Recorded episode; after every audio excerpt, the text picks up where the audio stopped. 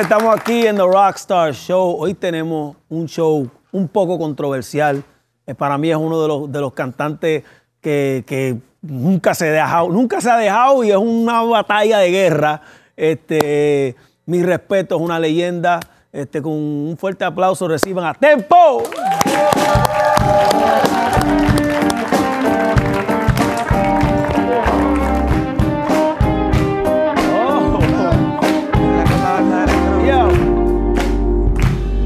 Ok, ok, ok, ok. Óyeme, ¿cómo está mi bro? Tú sabes que eh, las ironías de la vida, como yo digo, nosotros que tenemos más de 20 años de amistad, y nunca pensé que, que llegaría un momento así de... estoy súper, súper contento, orgulloso de ti, mano. No, es, es algo... Tú sabes que yo soy bien, bien hermético en mis cosas, pero a mí me gusta más... eh, la controversia mía es en la música, pero fue como que cuando me dijeron para hacer esto, o sea, quiero que sepa que te respeto, que siempre te lo he dicho cada vez que hablo contigo. Mi agradecimiento por ti es, es muy grande y súper orgulloso de todo lo que has logrado. Dios te bendiga siempre. Gracias. Pero Tempo, tenemos que estar claros que si tú no te imaginabas, yo menos, porque tú me habías tirado en muchas canciones en el pasado. Hubieron tiraderas donde tú me destrozaste en el pasado. ¿Qué me voy a creer yo que veintipico años después yo te voy a entrevistar a ti? Mano, son las cosas, son las cosas de, de Dios y la- nosotros, pues, eh, la, la- la relación que tenemos, literalmente venimos del mismo lado. eh, Venimos del mismo lado. No, que quede claro que yo estoy hablando de esto en- con forma de humor porque él es mi hermano. Yo lo amo mucho, él lo sabe que es mi hermano de corazón. Este, en el pasado, Tempo, bueno, en el pasado no, todavía tú estás guerreando todos los días. Cada rato te tengo que llamar para decirte que te relajes, que te calmes, porque tú no te quieres calmar, siempre quieres estar en la tiraera. Bueno, eso es lo que tú haces, eso, Sí, eso real. es lo tuyo. Este, pero este, yo fui uno de, los artistas que tú le tiraste en el pasado, que para mí eso es, es- es interesante estar aquí hoy en día entrevistándote, no solamente como tu hermano, sino este, como, como un fan, porque tú sabes que uno de los fans más grandes tuyos es este servidor que está aquí. Este, normalmente yo le digo a los cantantes este, que me cuenten sus historias, pero yo me sé casi toda tu historia, eh, porque, como te digo, soy fan, pero me gustaría que, que me hable de, de- de tus inicios, de cómo, cómo empieza en, en el mundo de la música. Eres de Ponce, de, de Ponce, Puerto Rico. Háblame, háblame de tus inicios en la música. Básicamente, pues yo vengo de una familia que fue, fui criado en el Evangelio y ya pues a los cinco años me dieron la primera oportunidad. eh, yo siempre fui bueno eh, con los instrumentos, con la percusión. Y a los cinco años, cuando yo tenía cinco años, tenía una inquietud, veía al baterista de la iglesia tocando y, y fui y, y tuve mi primera experiencia eh, eh, tocando la percusión. Tempo, espérate, tengo que, tengo que interrumpirte. O sea, tú me estás diciendo lo mismo que tú sabes tocar la batería. Sí, un poco. O sea, que si tú te sientas ahí ahora mismo, tú puedes hacer un. Sí, piano. Vente, de vamos a ver eso. Vamos a ver eso, vamos a ver eso. A ver si me queda algo. Yo, ok, piano tocas un poquito también. Pues, pues me defiendo. Empieza con las baterías entonces, vamos a ver. Me defiendo. Esto, es, esto es algo que nadie lo tiene y lo tengo yo en mi show. Déjame ver cómo vamos por aquí. A ver si me queda algo aquí. Como ustedes quieran.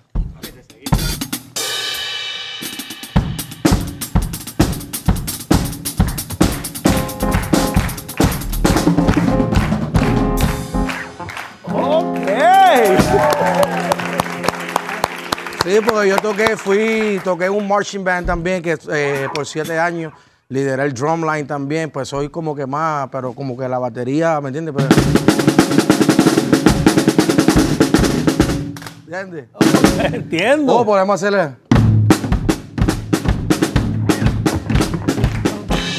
ok, ok, ok. Vamos a seguir, vamos ok. a seguir, vamos a seguir. El piano. A ver si me, a ver si me. Alguito con si el piano, alguito. también.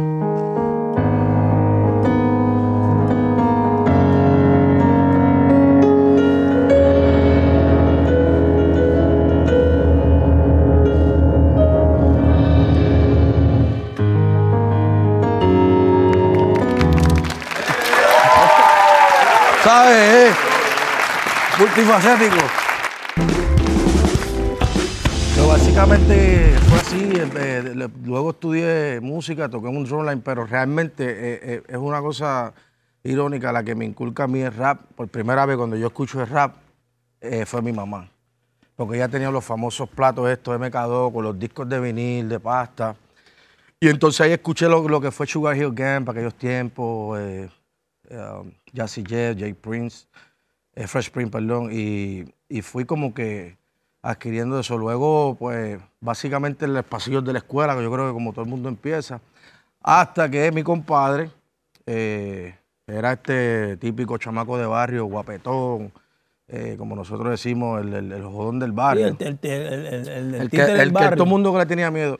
Y entonces nosotros estamos un día en, en Expo Cámara 94, en Plaza del Caribe, que eso es el mall grande, de, el shopping mall de, de mi ciudad. Y está Wiso y Big Boy.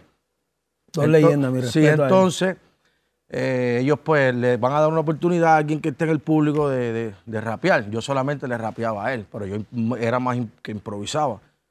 Y entonces cuando ellos preguntan, eh, mira, uno de los que está aquí en el público que, que, que rapee, que se atreva a venir acá a rapear, pues yo, veo, yo lo veo a él que levanta la mano.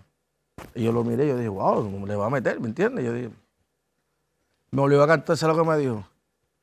Canta, te entro a puño. ¿Quién te dijo? Canta o te entra O te punto. entro a puño. El, el- el duro del barrio te Eso- dijo. eso- ese es mi mejor dijo, amigo, es mi ¿eres tu compadre. mejor amigo? Ah. Si yo soy el padrino de, su, de su hija. Tu mejor amigo te dijo canta o te entro a puño. Irónicamente, y mano, desde ese, desde ese momento yo creo que fue ahí entonces empezó mi. Que ahí empezó tu miedo por tu amigo. También. Tú sabes lo más, lo, lo más, yo, yo, yo, hay mucha gente que se inspiraron por Vico, yo respeto mucho a Vico, yo re- le tengo mucho, hay una controversia ahora con quién fue el primero, el último, a mí eso no me interesa, no venimos a hablar de eso, pero yo soy más de Keep Power Posse. de- Yo también, full. Yo soy yo era más rapero y pues escuchaba más música en inglés que en español y entonces así fue que básicamente llegó Tempo hasta que llegué, eh, hice DJ Joe después y después entonces O llegué sea, tu a primer, tu primer mixtape fue DJ Joe. DJ Joe. Después entonces ahí fue que llegamos donde Playera. de campeona. No, ya yo había cantado en el 3, ese es el 4. Ah, tú estabas en el 3. Sí. Ok, viste, ahí yo estaba, en, en esa yo estaba. Y entonces ahí entonces que llegó a, la- a las manos de Playero, que, que Espérate, se yo estuve en DJ Joe 1. Yo estuve en DJ Joe 1. Sí, porque yo creo que tú cantabas primero que yo. Sí, sí, yo soy más viejo que tú. Pero básicamente así fue que, que entonces mexicano fue que me lleva, que en paz descanse, que me lleva para Encase Playa. Y yo creo que de ahí el resto fue historia, hermano. Yo, Pero espérate, me, me estás corriendo la historia muy rápido. Hombre, que sí, espérate. Tu primera experiencia fue con Big Boy y Wiso G. Sí. Cuando el mejor amigo tuyo dijo que te iba a entrar a puño si no te trepaba a la tarima. Obviamente te trepaste a la tarima. sí. Y no, me trepé con miedo, imagínate. tú. Obligatoriamente. Pero pasaron los años y después le dije, le diste las gracias. sí. Entonces, eh, después de eso, te, te, te- obviamente, te, ¿cómo llegas a DJ Joe? Eh, porque nosotros eh, hacíamos party, los famosos party estos de caserío. En hacíamos. Ponce. Sí, hicimos un party, entonces yo me trepé a la tarima y pues, obviamente pues me quedo con el canto porque es en mi, en mi Estás en zona, tu barrio, estás en tu casa. Y ahí ellos se interesaron por mí, me mandaron a, a buscar, fui a, a- Ellos tenían el primer estudio en Bayamón, en Cortijo. Y entonces ahí empecé a, a participar en el, en el, en el mixtape de ellos, en el primero, que fue en el 3. Luego eh, fue un poco controversial porque entonces me empiezan a, a poner en el 4, pero yo empezando el cassette. Tú sabes que cuando tú empezabas los cassettes antes eras el, el tipo. Y ahí empezaron muchas controversias porque, pues obviamente, lo- los celos y cosas, y por qué este va a empezar, si este viene ahora, llegó ahora. Y así sucesivamente. Entonces ahí, eh, en ese lapso de tiempo, eh, empiezo a tener mis problemas, eh, como todo, en, en la, en la calle. Y um, me tengo que ir de Puerto Rico. Pasaron unos sucesos que me tengo que ir. ¿Con eso mismo? ¿Con el- ¿Por lo del caseo o No, simplemente no, no, cosas, no, cosas cosas, de la calle? cosas de la calle. sí. Ya. Y ahí entonces, pues me tengo, tengo que abandonar el país. Eso fue en el año 95. No pude terminar la escuela, no me gradué de high school, no pude hacer este, lo que un niño, ¿verdad? O un joven de, de esa edad, ya mi vida empezó a girar de otra forma. Este, ¿Y para dónde te fuiste? para Orlando, Orlando. sí. Ok. Y Entonces ahí estoy tres años, un lazo de tres años, eh, y empiezo a conocer la calle. Yo siempre fui un chamaco bien, eh, deportista, criado en el evangelio, pero tú sabes, las cosas de la vida, lo que uno estaba viendo, Y la lo juntilla, los panas, que el uno estaba jangueo, viendo era bien, era bien, nos criamos.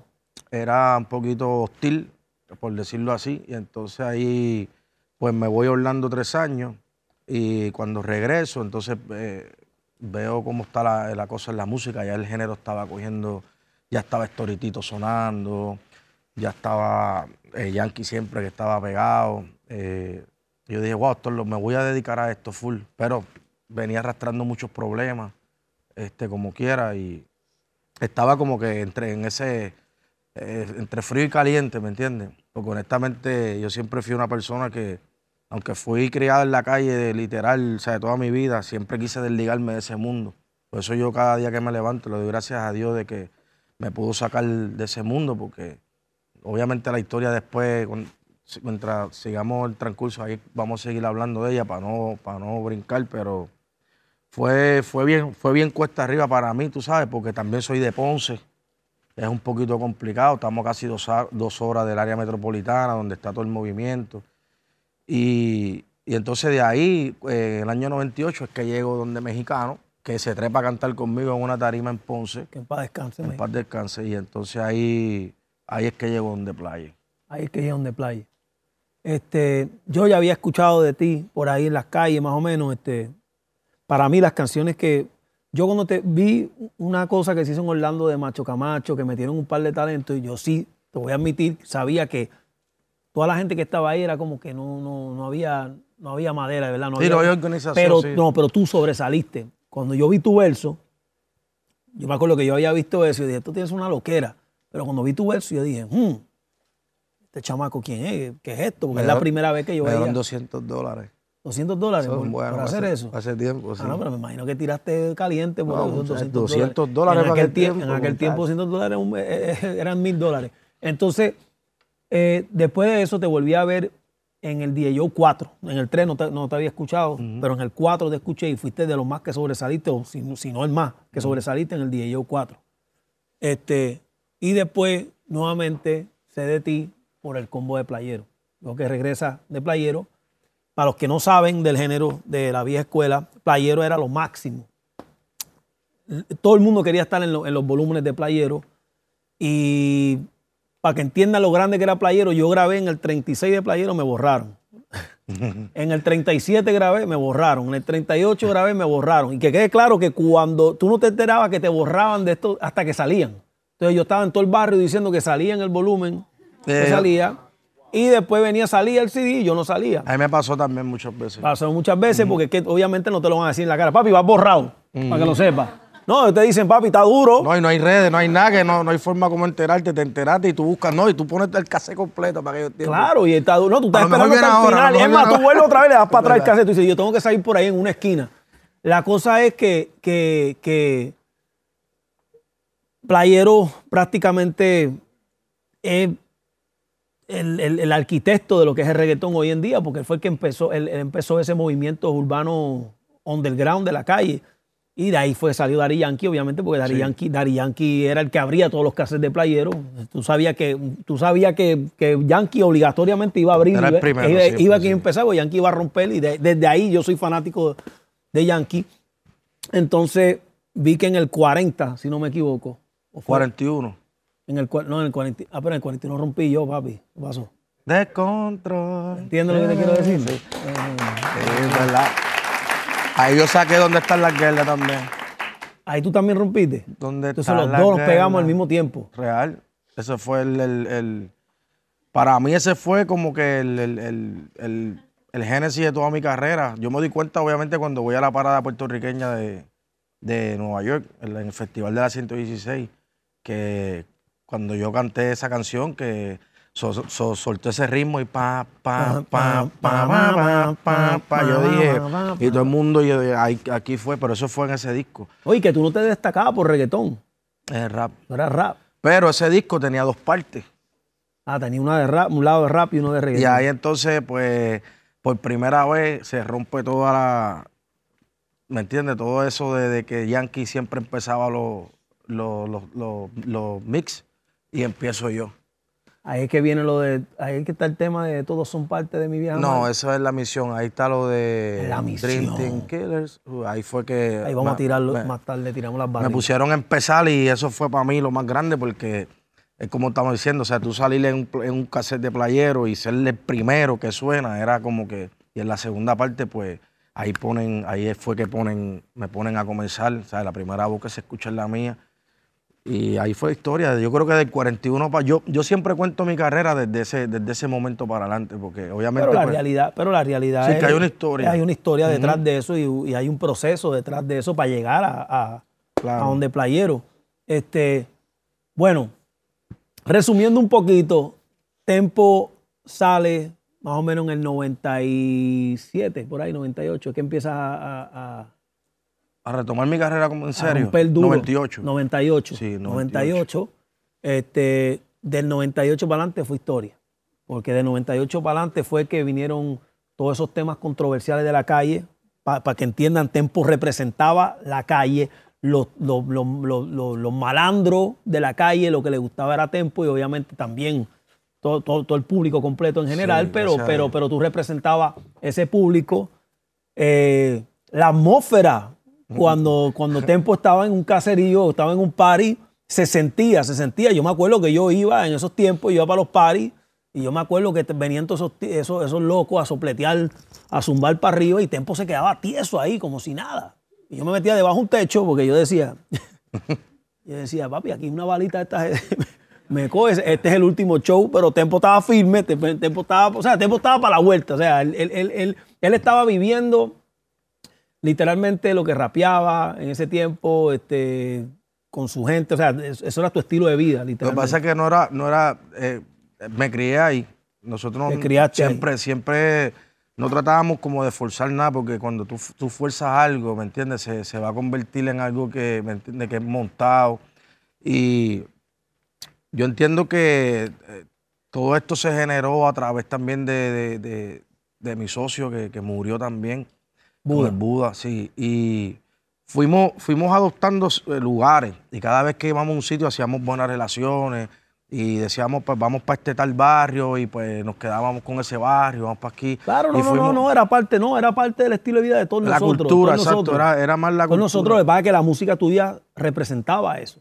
¿Sí me entiendes? Y eso eran los fan- esa era la gente que, que querían estar al lado tuyo. Eso era lo, lo- lo- esa, era, esa era la energía que te rodeaba. Sí, ¿Sí me porque uno se hace realmente cuando tú estás en ese momento, este, que le doy gracias a Dios de nuevo, siempre le voy a dar gracias a Dios porque me libró de tantas cosas. Te conviertes en inmune, ¿me entiendes? Te conviertes en un ser inmune de ver tanta cosa, tanta, quizás tanta violencia alrededor tuyo. Tanta, lo viví también. Sí, tanta cosa que tú te conviertes en un ser pues, pues frío. Y eso fue lo que a mí me pasaba todo el tiempo. Y no, no era que yo quería ser así, era que la vida ya me había puesto en ese, en ese lugar y el camino mío. Yo te digo, yo siempre trataba, yo era, yo era, un, yo era el tipo más infeliz que, que había en la faz de la tierra porque yo estuve liderando un género por casi cuatro años. Yo di un gobierno eh, y yo nunca fui feliz, yo nunca, siempre andaba armado, siempre eh, miraba y me- lloraba mucho porque yo no quería eso. Yo estaba viviendo eso, pero realmente yo no lo... No era algo que tú querías. No o sea, lo, tú no, no tú lo no quería. estabas feliz. No lo quería. Sí, la está bien porque para los- muchos chamacos que están viendo y que, que- que creen que esto está, que esto está cabrón. Es, sí, es bien, pero eh, llega el momento que también la calle te va a poner a prueba. Y, y entonces vas a tener que coger uno de los dos caminos que tú sabes cuáles son, que es la cárcel o la muerte. Y entonces yo no quería eso. Yo realmente entendía que yo decía, wow, yo, yo tengo un talento, tengo una, una conexión con la gente, que la gente eh, donde, yo, donde yo voy, gracias a Dios, nunca un party fue, ¿sabes? Todos los, todos los shows míos fueron soldados, ¿sabes? Y, y no poder disfrutarme de lo que yo estaba haciendo y me apasionaba, era bien frustrante. Claro, que es lo que está pasando hoy en día con muchos de los cantantes que se están disfrutando su tiempo, eh, la pegadera que tienen, están tranquilos, no tienen problemas en la calle, no tienen nada y están más tranquilos porque en aquellos tiempos los cantantes teníamos que estar más vinculados en la calle. No hoy, hoy en día van Gracias directamente por una disquera. Hoy en Gracias día, hoy en día los cantantes tienen este, un sistema más este, cuello blanco. Sí, más En favorable para tiempos, ellos los, los manejadores de nosotros, los managers de nosotros, eh, la gente que corría nuestro negocio normalmente eran, eran de la calle.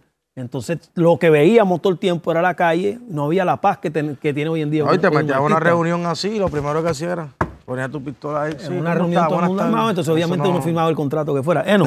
este, lo que te iba a decir era, para resumir un poquito la cosa, este Tempo se pega del 98 para adelante, rompe a hacer muchos palos en la calle, se queda con toda la calle, todo el mundo quiere Tempo para arriba y para abajo, en todos lados se escucha Tempo, en Estados Unidos, en Puerto Rico, la- de los primeros cantantes que yo vi que tenía que si, que si Billboard en la calle, así como eso no, no- nosotros no veíamos eso. Eso tú fuiste el que, el que empezaste con eso, hiciste negocio con Food Action. eh, o sea, muchas cosas. Tú empezaste muchas, tú, tú fuiste el primero de muchas cosas. De momento viene y lo meten preso. Cae preso. Me acuerdo que empezaste- empezó con un caso estatal eh, primero y Yo tenía siete casos estatales. siete casos estatales. Y luego de eso, este, la cosa se va a federal. Federal, donde para resumir, eh, para resumir un poquito, o sea, hizo más de 11 años en la, en- en la cárcel. Que estamos hablando más de una década. O sea, tienen que entender, yo sé lo que es estar preso y estar y salir y el mundo evolucionar con un poco de tiempo. Imagínate más de una década. O sea, estamos hablando, los teléfonos cambian, el sistema cambia, los carros cambian, los ritmos cambian, el estilo cambia. Bueno, ¿cómo te sent- Quiero saber cuál era el pensamiento de David Sánchez cuando, cuando, cuando está al frente de, de un juez y te dicen a ti que te van a dar los años, que, que no eran 11. En ese momento eran... Este, Me dieron 25 años. 25 años. Sí. ¿Cuáles, ¿Cuáles fueron los- tus pensamientos exactos? Pues mira, para serte bien honesto, eh, al momento, co- como el, todo el proceso es en inglés, porque la gente tiene que entender, en Puerto Rico no existen cárceles federales. Este, es un proceso pues to- totalmente en inglés. Me los dan en, me- en meses. So, no dan en años en la federal. Entonces tú So- estás perdido. So me dice, no, you're going to get 292 months. So yo estaba como que, ok, está bien, está chévere. Porque no- Para mí, papi, ahí me tengo que reír. no, pero yo también, ¿no? No, Pero, tú dices que tú en months y tú dices meses, pues. eh, entonces tú estás en Pero proceso. tú no habías tú- calculado. No, no, todavía. Está, está mi familia llorando, está, ¿sabes? Tú, tú estás, pues, pero honestamente y, y- y para, para misericordia y honra de Dios, eh, se supone que mi guideline de lo que me acusaron, porque es por guideline, eh, mi, número de guideline era el 43. ¿Qué es el guideline, papi? Para que Guideline es eh, la severidad de los casos, va desde el 1 al 43, es una tabla, y entonces ahí va viendo, entonces el 43 para abajo ya no existe eh, número, es, es- es life in prison. So, cuando viene el informe de presentencia, a mí me recomiendan vida en la prisión, vida en la federal, para que tú entiendas, es vida, eh, no vas a salir nunca. Entonces fue mi informe de presentencia. So, ya cuando me sentencian a 292 meses, pues yo digo, tengo número, no tengo letra. ¿Me entiendes? Yo- eh, me dio paz. Me dio una paz que yo dije, por lo menos tengo una fecha de salida. ¿Me entiendes? Entonces, nada, pasa el proceso, me llevan a la, a la prisión, a, a MDC, y ahí entonces cuando estoy en, en- en la prisión, empiezo a sacar números. Y yo digo, espérate, 60 meses son 5, 120 son 10, 240 son 20. Y yo dije, olvídate de eso. Ahí fue, que tú, ahí fue que te azotó la realidad de lo que te ahí- dieron a ti. Ahí fue como todo, tú sabes, pues me pongo triste porque yo dije, wow, se me, se me fue todo, perdí todo. Literalmente dijiste en ese momento, Pero yo siempre, carrera. yo nunca, sí, no, no, eh, lo primero que olvídate de eso, ¿no? Y tú, yo tengo do- dos niñas que las dejé con uno y dos y cuando salgo ya son señoritas, ¿tú me entiendes? Y mucha gente, no, que sal, que vas a recuperar el tiempo perdido. ¿Cuál tiempo perdido? Esos cumpleaños de ella, abrir los regalitos de Santa Claus, eh, compartir con ella las graduaciones. Fue, fue, fueron- era una de las cosas que, mira, se me hace un taco que, que obviamente más me frustraban porque eh, el, sentimiento mío era más de frustración porque Dios sabe que yo no quería esa vida. Pero ya cuando yo estoy pues eh, pegando la música y pegado y pegado y pegado, ya venía una investigación en curso de cinco años, ¿me entiendes? O ya venían cinco años detrás de mí. Y pues honestamente no me no pude nunca salir de, de- de esa investigación ni, ni escaparme de, la de la ley, que gracias a Dios ya le estamos cumpliendo. Llevamos 20 años, ya todavía estoy dentro del sistema, pero me siento bien porque que estás en probatoria actualmente. todavía sí. Eh, cuando te, te- cuando te entras a la celda donde, donde vas a estar, que la celda federal no, no, sé lo, no sé cómo es, porque obviamente yo he estado en una cárcel estatal, pero nunca había estado en una cárcel federal. Eh, explícame ese momento cuando, cuando ya entra a... Porque yo quiero que los chamaquitos vean esto y entiendan para que dejen de vivirse esa película No. de calle que, que se quieren vivir y entiendan la realidad de la Y situación. es bien importante cada vez que yo, lo- yo no estoy vanagloriándome, yo estoy dando mi testimonio, que es bien diferente. Yo doy un testimonio para eso, para que la gente entienda que no es relajo. Si tú tienes una carrera y Dios te bendice a ti con un talento, no trate de, de- de desubicar los planes de que tiene el Señor contigo, porque honestamente te va a pasar lo que me pasó a mí. Yo no me arrepiento de nada, porque fueron las cosas que me conllevaron a ser el hombre que soy hoy en día y gané también una apelación eventualmente durante el proceso. Pero yo lo digo porque cuando tú entras a ese sitio, es tú con Dios, es solo. Las mujeres se van, los amigos no te escriben, no hay carta, no hay comisaria, no te van a enviar dinero, no van a ir a visitar. Solamente un amigo mío de todo. Nosotros, espérate, para que tú entiendas, mi organización era de 120 personas. So, yo fui arrestado con otras 119 personas más, porque mi organización era una organización grande. Y de los que se quedaron afuera, que fueron como unos 20, 30, que no los tocaron, solamente uno fue a llevarle un día 100 dólares a mi mamá. ¿Sí me entiendes? Que son esos 20 amigos que jangueaban contigo, se iban para las discotecas, fronteaban, decían, nosotros somos familia. solamente uno fue y llevó 100 dólares a tu 100 dólares. Y lo que pasa es que tú tienes que entender que cuando se cierra esa puerta también, tú te quedas solo. Y cuando tú, te, tú tienes que programarte para eso también. Y yo, pues, todo, el tiempo yo fui un ser de, mucha fe. De, yo sabía que yo iba a salir, yo sabía que yo iba a estar aquí hablándole a la gente para que entendieran que no es un relajo, lo que la calle es, real, ¿me entiendes? Tú viviste muchas cosas de tu vida también que, que, son cosas que te llevan a tocar el fondo y, y, la, gente, la gente tiene que entender que esto no es un relajo. Y no lo digo para vanagloria, no lo digo para un carajo de nada de eso, lo digo porque honestamente yo no quiero que nadie se vaya preso teniendo toda la fama que yo tenía en el mundo, todo el dinero, ¿me entiendes? Yo me, yo me voy, yo me voy, Nicky, yo pues, lo, puedo decir y vuelvo y lo digo, no lo digo para yo guiarme de, Superman ni nada. Yo tuve el primer contrato millonario en la historia de género, ¿me entiendes? ¿Qué tuve que hacer con ese dinero? mantener mi familia de preso, eh, cogerlo para hacer compras ahí adentro y se me acabó. Tú, tú hiciste, tú hiciste, tú hiciste unos versos desde la cárcel que a mí me tocaron el corazón full, porque me identifiqué mucho contigo. Este, ¿Todavía tú te acuerdas de esos versos? Que tú lo, tú lo cantaste al frente de una cámara. Lo de yo he aprendido a perdonar, a trago hablando callar. Por eso es que hay tanta seguridad en mi pensar. Estoy seguro que lo que es mío es mío sin discusión y que he venido a reconquistar mi posición. Así que el que esté, que me haga el favor y se acomode. Yo quiero lo mío para atrás, no jueguen con mis controles. Me dieron la oportunidad, eso fue una corte de, yo cantar. Pero es que la mejor parte todavía tú no la has tirado, ese verso. Eh, no las controles. ¿Qué sigue después? No jueguen con mis controles, que ustedes saben que no les va a ir muy bien que digamos compartimos como hermanos, nos matamos, ustedes deciden. Esa es la parte.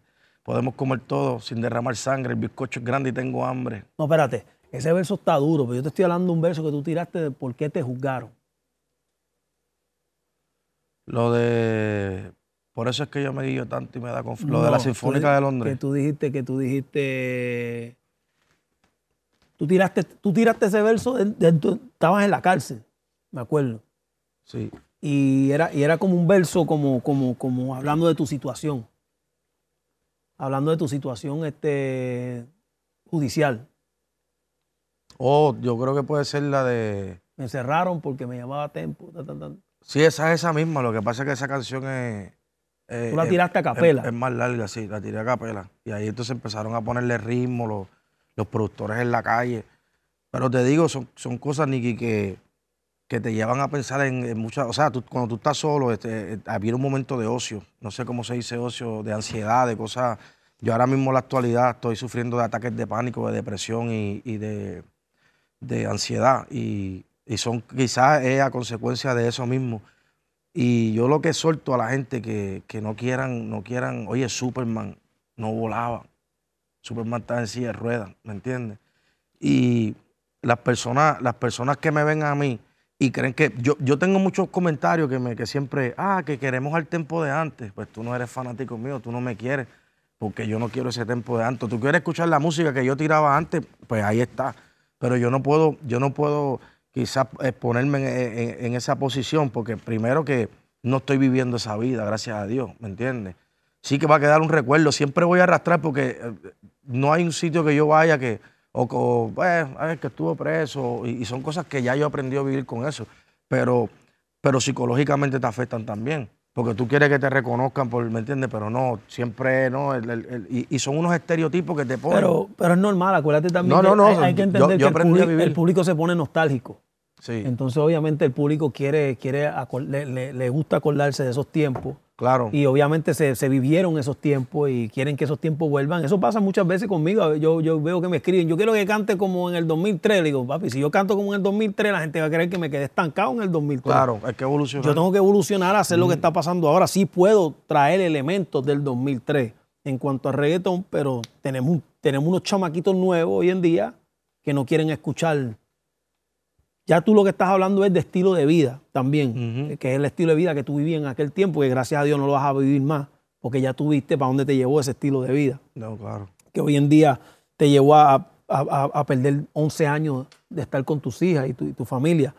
Este, Tempo, sales de la cárcel, sales, sales, sales de la cárcel, yo me acuerdo que eso fue un boom grande en, la- en la- en la- las redes sociales, en, en todos lados, todo el mundo estaba hablando de eso. En- ya, ya el Instagram existía para ese tiempo. Este, sales de la cárcel, Cuéntame de ese, de, de- de ese momento que, que- que te sueltan, ese, ese día que te sueltan para la calle. Eh, no dormí. Imagínate. ¿No dormiste el día anterior? No, que voy a dormir. No, no, yo no dormí, entonces eh, yo quería comer, quería comer bien. quería comer bien, entonces me sueltan a esos tipo 8, 15 de la mañana de- del estado. Yo hice, pues otra cosa, a mí me rotaban, yo hice eh, siete diferentes prisiones. Yo hice Comer en Florida, hice Oklahoma, hice Atlanta, hice, estuve aquí en Miami. eh, Petersburg, Virginia, y un par de counties que hice Lovejoy, pero me sueltan de, de- del estado de, de Virginia, de Petersburg. 8, 15, 8 y 20 por ahí. Ya a las 9 de la mañana y media yo me estaba comiendo un, un New York Strip con, con papas majadas, que es puré de papa aquí, ¿verdad? Que le dicen, Sí, sí, y camarones empanados. ¿Dónde estabas comiendo En el hotel. cuando saliste de la cárcel? En un hotel en Richmond. Fuimos para directo ahí y comí, pero fue ese momento que me recibieron, eh, mis familiares no pudieron estar, pero fueron unos amigos que siempre estuvieron conmigo en el proceso porque no puedo tampoco ser tan injusto.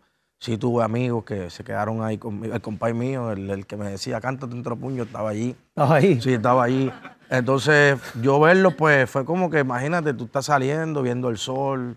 eh, fue un momento bien, bien, bien, o sea, lleno de mucho, de diferentes emociones, porque también estoy dejando gente buena atrás, ¿me entiendes? Que se van a quedar, que quizás nunca vayan a salir. Y so- so- son, son sentimientos encontrados, pero me sentía, me sentía, imagínate tú, mi hermano.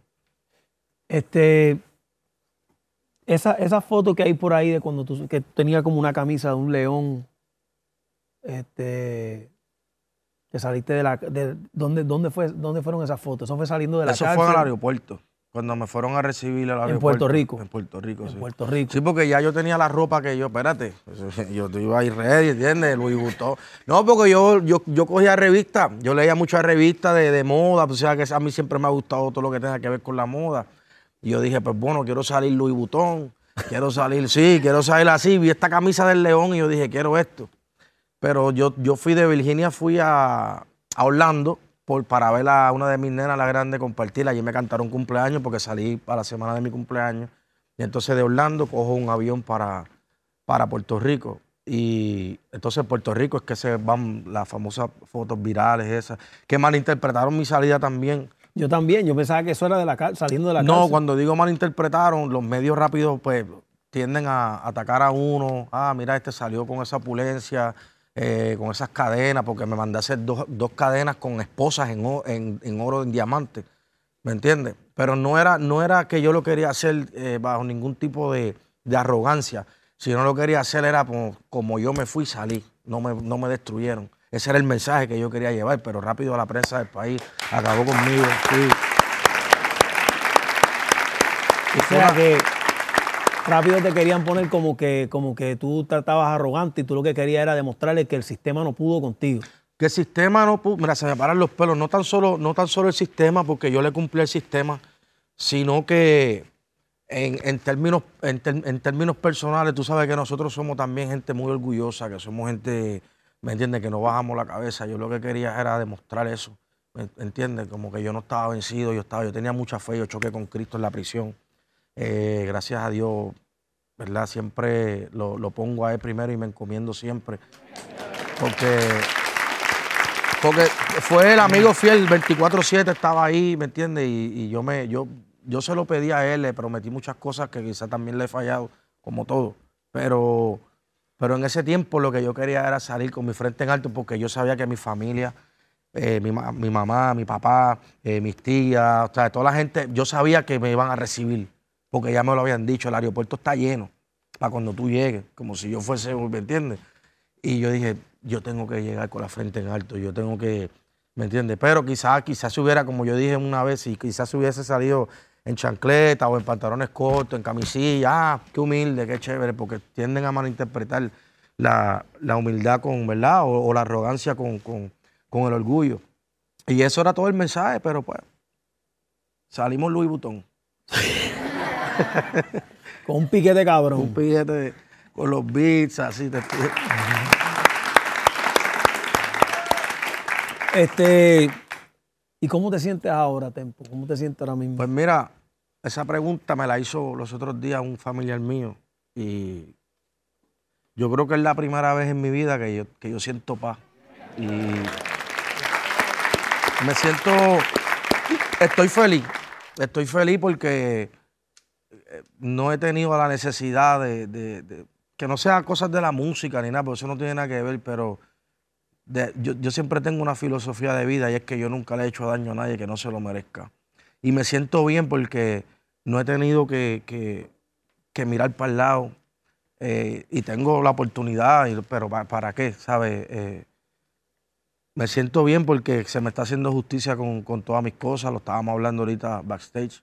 Soy uno de los pocos artistas y tú sabes lo que de, de yo tener posesión completa de mi catálogo, de, ser dueño de, todo, de todo lo Un aplauso para eso.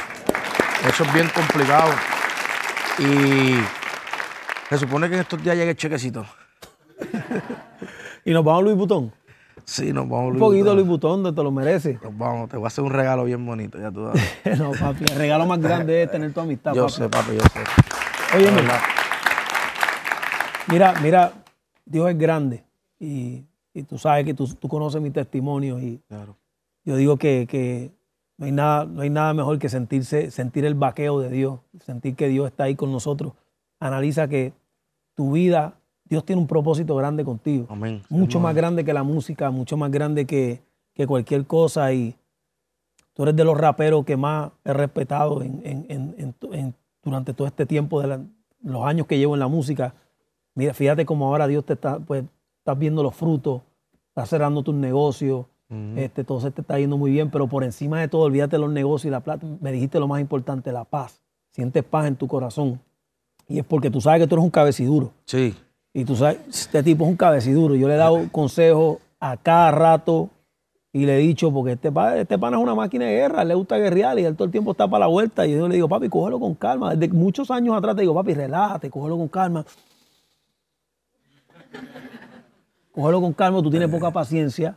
Y, he visto que, lo has hecho. he visto, he visto que has dejado el orgullo al lado, has dejado ese, esa mentalidad. Y te lo digo, y te lo digo públicamente y se lo digo ahí, te lo digo mirándote, el mejor, el mejor consejo de toda la vida me lo diste tú una vez. Y yo siempre cojo las cosas, depende de quién vengan, ¿me entiendes? Y una vez me dijiste algo que me lo dijiste de una forma, no lo voy a decir aquí, pero después me lo dijiste de, de la otra forma y yo lo entendí. Y hay que soltar el maldito ego. Hay que soltar el maldito ego. Y una vez, y una vez yo hice eso, entendí muchas cosas porque incluso cuando voy, los otros días estuve donde Yandel, fui donde Wisin y, y, mismo Raymond cuando me ve, los muchachos, me dicen, o sea, eh, tu semblante, tú eres otra persona. ¿Sabes? No es lo mismo que llegaba aquel tipo y, ¿me entiendes? Y, la, ¿Me entiendes? Y entonces. Sí, es que cuando Tempo entraba a un sitio, tú sabes cuando tú sabes cuando entra un pitbull a veces a un, cuarto y tú no sabes de quién es el perro. Entonces empiezas a decir, mira, ¿de quién es ese perro? Tempo tenía ese aura cuando entraba a los sitios antes. Ahora Tempo tiene otro, otra energía diferente. Cuando entra a un sitio se le siente, se siente como que el tipo de verdad encontró la paz en su corazón. está más tranquilo. Antes tú estabas como para la vuelta todo el tiempo. Y, y me gusta eso, me gusta sentir eso, me gusta sentir eso de ti, me gusta que el consejo que te di, que yo sé que te lo dije de otra manera, mucho más fuerte, que no lo vamos a decir Sí, no, aquí. no, no. Este, porque yo. Yo se lo dije los otros días a tu manejador también cuando estábamos hablando. eso, Y se lo dije. Y, y- y de verdad que, que- que funciona. Yo se lo suelto también a la, a la gente que me están viendo, que a veces uno se enoja. Tú no, puedes, tú no puedes permitir que un minuto de tu vida cambie 24 horas del día que tiene el día. ¿Me entiendes? Por un coraje. Y, y lo aprendí y lo, lo acaté y dije, déjame empezar a, a quizás llamar, no tan solo en la música, sino llamar a este amigo mío que estaba enojado con él. Contra papi, mira, Hacho, perdóname, ¿me entiendes? Discúlpame. pam, pam. No te vayas, no te vayas lejos. Funciona en todo. Funciona en todo. Funciona hasta en la pareja cuando estás discutiendo. Tú estás discutiendo con tu pareja y tú dejas que el ego te domine y nunca van a llegar a nada. Pero sin embargo, si tú vas donde tu mujer, tú le dices, mami, perdóname, de verdad estuve mal, discúlpame. Bajas la cabeza y dices, discúlpame, es que yo no sé qué me pasa, pierdo la cabeza, pero tú sabes que yo te amo, tú, tú, todo lo que le tienes que decir, ahí mismo ella hace. No, y- ¿Me entiendes? y- Y así mismo hace el mundo contigo, no te, no te creas, no solamente la mujer, sino que lo hacen los panas. Cualquier persona que tú le bajas con esa humildad y le bajas la cabeza, def- definitivamente tú vas a ver el- el- el- la diferencia. No, y uno también, eh, eso también viene con etapa de la vida, ¿sabes? Eh, también el, el- grado de madurez que uno vaya adquiriendo en, en- en todo el proceso, es como una- la metamorfosis, que yo digo. Entonces, eh, ahora mismo, pues, me siento así, me siento que eh, los otros días estaba comiendo en un restaurante afuera, Nicky. Yo siempre ando con seguridad y eso por si acaso. Sí, pa- pa- pa- Pero, pero era como que. Y me di cuenta que le estaba dando la espalda a la calle. Tú sabes que es un que FAO, eso, no hacemos eso eso. es una nunca. violación. Que mi mujer no entendía eso porque, porque no, Sí. no viene de los barrios que venimos nosotros, pero nosotros estamos acostumbrados a siempre mirar para la puerta porque no sabemos, no podemos darle la espalda a un enemigo o algo así. Que ya no tenemos enemigo, Gracias pero nos quedamos con la manía de No, que yo, tenemos yo suspiré y dije, wow, ¿me entiendes? Y, y- y son momentos que tú dices, y yo tengo mi hashtag, mi pan no es negociable. Hashtag, mi pan no es negociable. ¿Me Ahí, entiendes? oye, un aplauso para hashtag mi pan no es negociable. Este, pásame los micrófonos. Ya yo te puse a tocar piano, pero yo voy a cantar un verso. Tú no tienes que hacerlo si tú no quieres, pues yo lo voy a hacer. Yo lo voy a hacer. Póngame la batería. Yo no, yo no, yo creo, ¿será que a capela queda mejor o si lo toca con la batería? Yo creo que yo me voy a capela. Espérate, déjame, déjame meterme en el personaje. en el personaje. Uno de los versos del pane dice, todos son parte de mi viaje a Marte. Yo voy a darte lo mejor de mi arte. Fanáticos descarten el pánico y vencer el miedo. Pispa lo que se vive en mi rap verdadero. MCs baratos quieren ser como Robbie Draco, como Opaco Polaco y lo celebro con saco. Me defiendo con chacos, tecatos de la música. Aquí está su droga lírica, venérica. Toman un rato, gato, llévase en el escuadrón de ratones. Rotores versus pistones. Este quien de verdad tiene cojones y mete cabra en las canciones. Mamones nada componen. Estoy en la mía como de costumbre con los ojos rojos, todo loco. Está buscado por mi gente por foto en una búsqueda intensa. Fumarse una libra conmigo es mi recompensa. Yo estoy en mi defensa contra gente mensa que ya cansan, que están atrás y no avanzan, que indirectas lanzas en contra de mi persona. Lo que a Tempo le incomoda es que haga personas en la zona del que no reaccionan. Buffet de líricas coman. Yo soy que realmente innova y el hip hop mejora. Yo, modo, esta sí es mi moda. Y para.